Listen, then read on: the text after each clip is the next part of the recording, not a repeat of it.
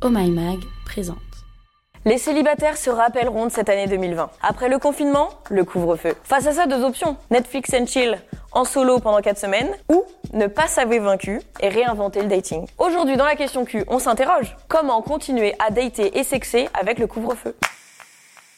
C'était attendu. Le président Macron a annoncé la mise en place d'un couvre-feu dans 8 métropoles. Une mesure qui concerne pas moins de 20 millions de Français. Et parmi eux, des célibataires. Alors oui, l'univers de la drague en prend un sacré coup. On peut se morfondre et décider d'hiberner, après tout, c'est bientôt l'hiver. Ou alors, se dire qu'on s'en est sorti durant le confinement et qu'il est temps de rebattre les cartes, de réinventer l'univers de la drague et du dating et de mettre à profit notre monde connecté. Une étude récente réalisée par Appen et Opinionway dit que 37% des jeunes de moins de 35 ans ont déjà vécu une histoire d'amour grâce aux applis. Pour 36% des Français, les applis sont un moyen de faire des rencontres en dehors de leur cercle d'amis proches. La crise sanitaire n'a donc pas eu raison de nos histoires de cœur et de cul. Au contraire, elle nous a montré que d'autres manières de rencontrer l'autre et d'avoir des relations sexuelles sont possibles. Alors on prend son temps. Adieu le concept du speed dating tellement années 2000. Bonjour le slow dating. D'ailleurs, toujours d'après la même étude, 17% des Français pensent que cette période de crise sanitaire permet de prendre davantage le temps de se connaître avant de se voir. Du coup, au lieu de prendre un verre après avoir échangé trois messages,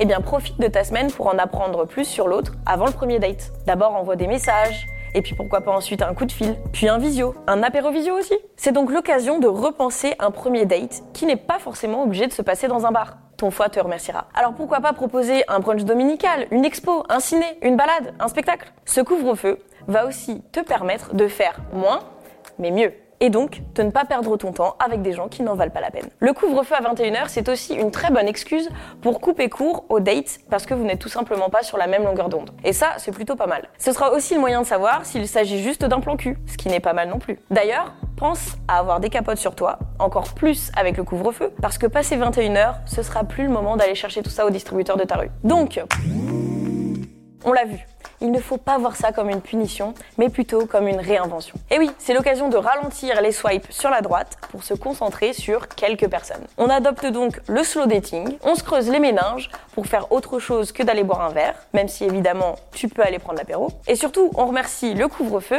qui sera l'excuse toute trouvée pour rentrer seul chez toi si ton date a été un véritable enfer. Et voilà, c'était la question Q du jour.